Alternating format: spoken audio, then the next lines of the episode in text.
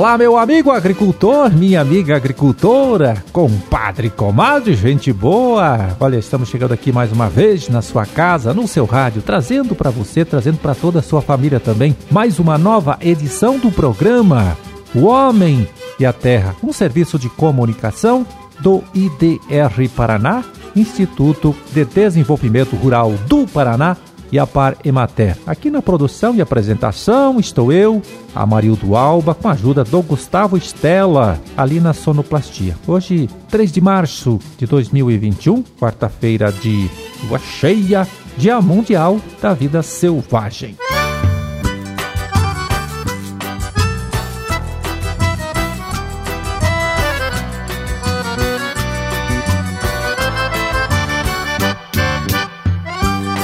É, eu começo aqui logo, dando uma olhada aqui no calendário anual da cultura da erva mate sombreada aqui de nosso estado, né? Que diz o seguinte, viu? Neste mês de março não se faz o plantio e nem a poda das plantas. Pragas importantes também não atacam a cultura nesta época do ano, diz aqui, né? Então, uma preocupação a menos aí para você, tá certo?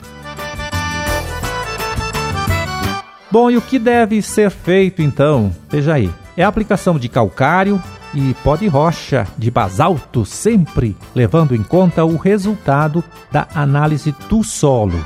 E por fim, fazer uma boa roçada, né? Já preparando a área para a próxima colheita de inverno, que começa a partir do mês de abril.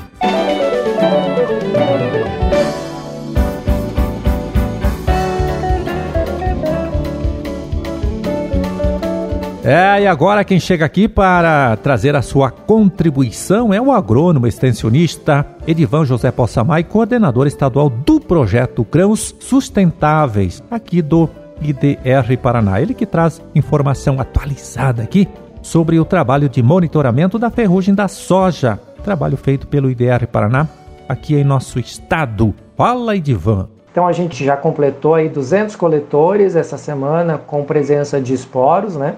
De 265. Reforçamos né, a informação de que ele já foi identificado esporos em todas as regiões do estado. Alguns locais ainda os municípios estão monitorando, sem presença de esporos e sem sintomas em plantas, uma situação bem confortável. Mas já também tem regiões do estado em que a colheita da soja se apressou, já está em fase adiantada. Não é em todo o estado que isso está ocorrendo, mas a gente teve aí uma safra muito tranquila com relação ao manejo da ferrugem asiática. É, a condição de clima agora também está desfavorável ao desenvolvimento do fungo nas lavouras, um clima mais seco, né? chuvas esparsas mas a ferrugem é bom a gente afirmar que ela gosta de uma temperatura um pouquinho mais alta e de bastante umidade, principalmente em molhamento foliar.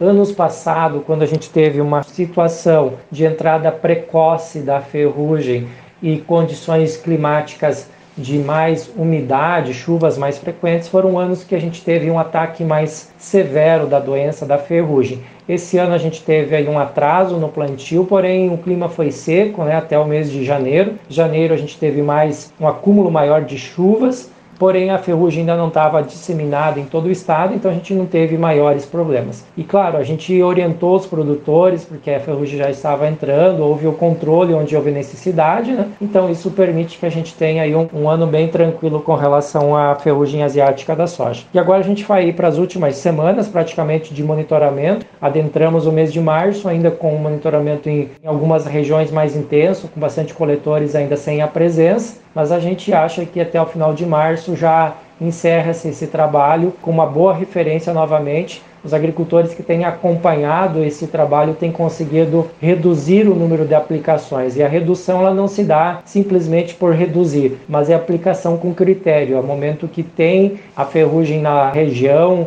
no município ou na lavoura, né? E isso permite não perdas de produtividade junto ao produtor. Um grande abraço e até a semana que vem.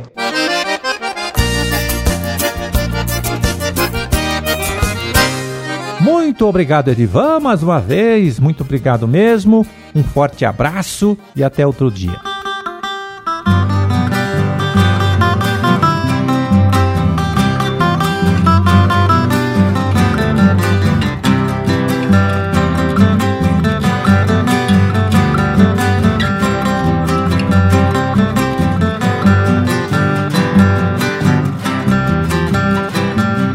Pois é, o programa Trator Solidário parece que tem novidades, hein?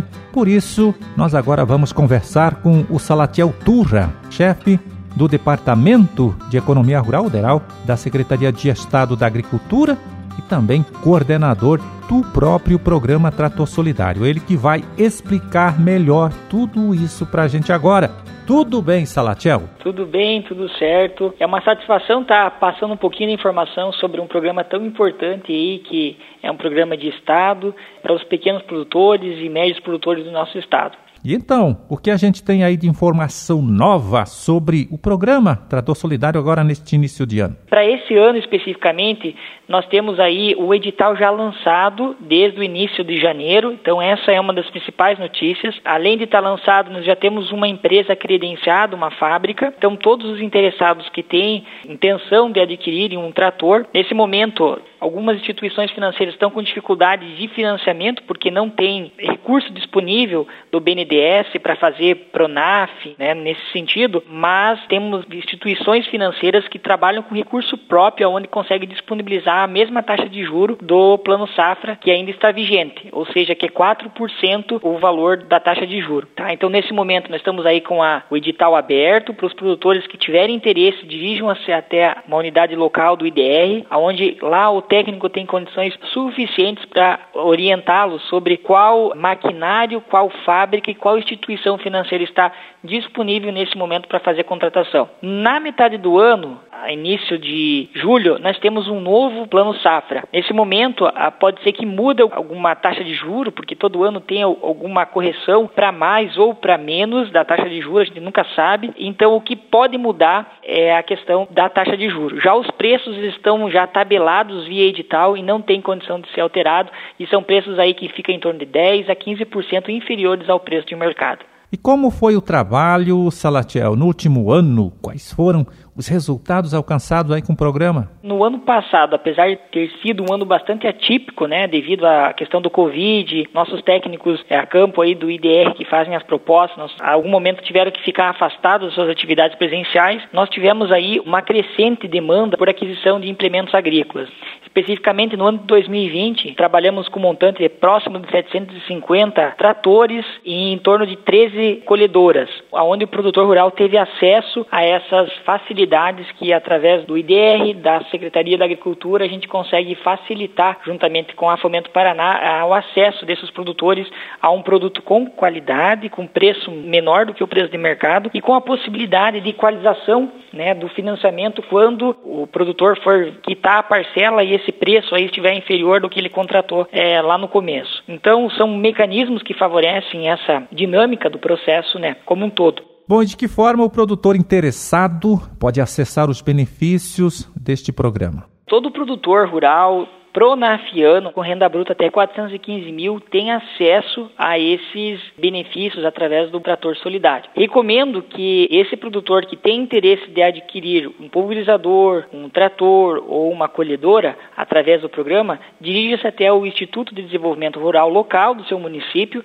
aonde o técnico tem condições suficientes para alertá-lo, orientá-lo de quais documentos necessários são para que ele contrate ou realize a determinada proposta. Nós aqui do departamento, através da Secretaria da Agricultura, estamos sempre à disposição também para orientar, para passar informação e também atendê-los da melhor forma possível.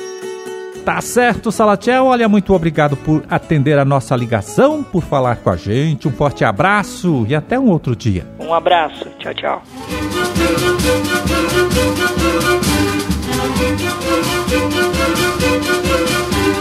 Bom, meu amigo, minha amiga, por hoje tá feito o carreto. Vamos ficando por aqui torcendo para que todos vocês aí tenham uma ótima quarta-feira. E até amanhã, então, quando a gente estará de volta aqui mais uma vez, trazendo para você, trazendo para toda a sua família também, para todo mundo aí, mais uma nova edição do programa O Homem e a Terra. Um forte abraço, fiquem todos com Deus e até lá.